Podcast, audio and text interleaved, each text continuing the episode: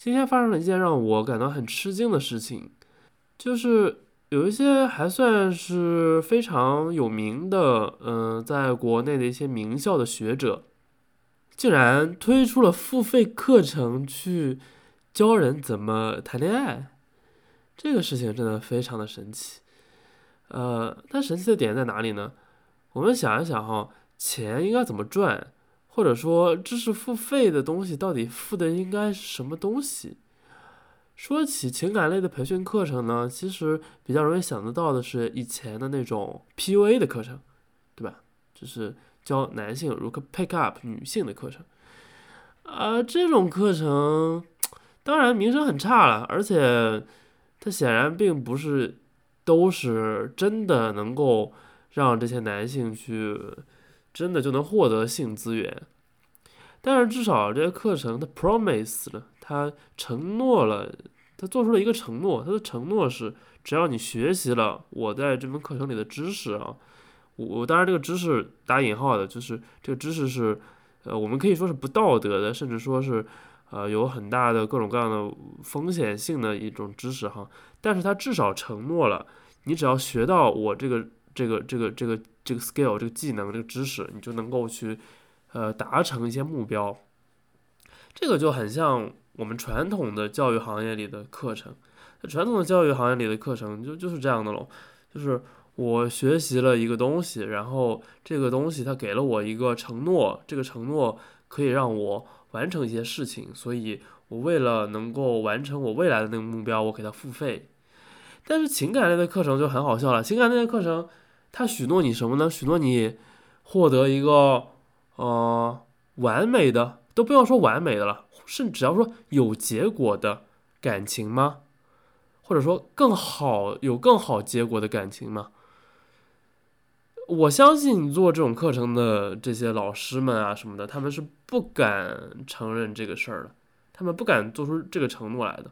我没有听任何这个课程，呃，所以我也不知道他们具体说了什么。但我假设他们不会做这样的承诺。但如果不做这样的承诺的话，我就很不懂了。那这个难道是一个享受性的一个课程吗？就是他以课程的名义，呃，讲出来，但是实际上它是一个表演。就类似于一个脱口秀，就类似于一段相声，对吧？类似于一个 stand up comedy，他并不会，嗯，想真的教给你任何的东西嘛。如果是这样的话，我觉得那你为他付钱我是可以理解的。但是我又觉得你把它叫做课，实在是有点搞笑。因为但凡叫做课，你至少是想传授一些真理性的东西。相声不会 传授任何真理性的东西的。郭德纲。他 just don't care，对吧？他虽然说他们可能有一些道德寓意在，但他们基本上并不会向你做出这个传授知识的承诺的。唉，那么说回来，这个所谓的感情课程到底给你带来什么？你要为他付钱呢？我真的就不太懂。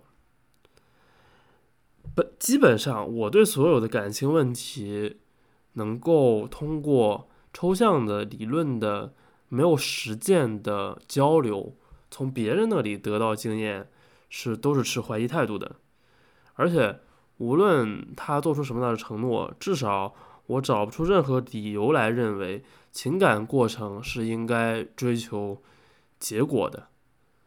既然不需要追求结果，那么 OK，whatever 就没有必要去听任何的这种课程。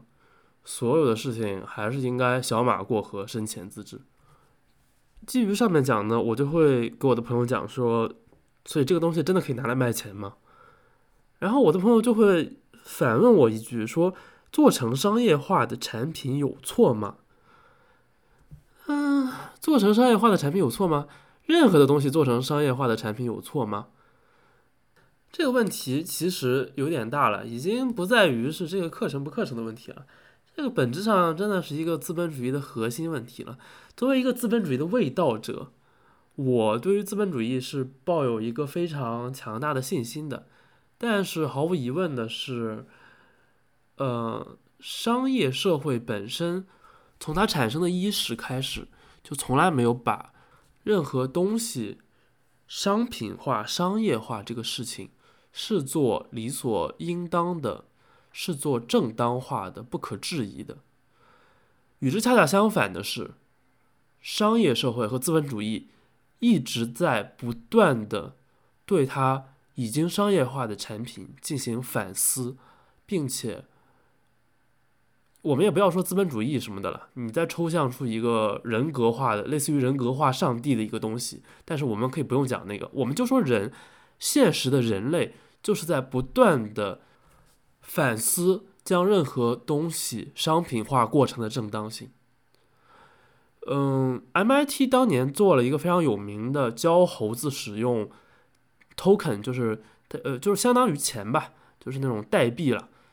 的那么一个实验，然后就是教猴子来使用代币，呃，猴子最开始学会的呢，肯定还是交易实物，但是他们学会的第二样东西就是性交易，就是公猴会给母猴的那个 token，然后母猴会给公猴提供性资源，也就是说，我们大概可以猜测说，性交易应该是人类第二古老的交易，但是毫无疑问的是，性交易。在当今社会，或者说在人的历史上的绝大多数时间里，都没有那么合法化，也没有那么牢不可摧的正当性。也就是说，我们从人类第二古老的交易就已经开始做对事物进行商品化的反思了。所以说，这种嗯，说任何的事情商业化难道有错吗？的这种想法。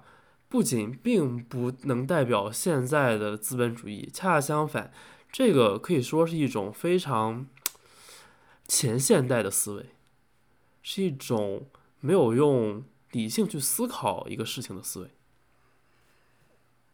今天的这个比较短的临时的节目啊，也没有准备，也没有写稿子，呃，就先到这里，谢谢大家的收听。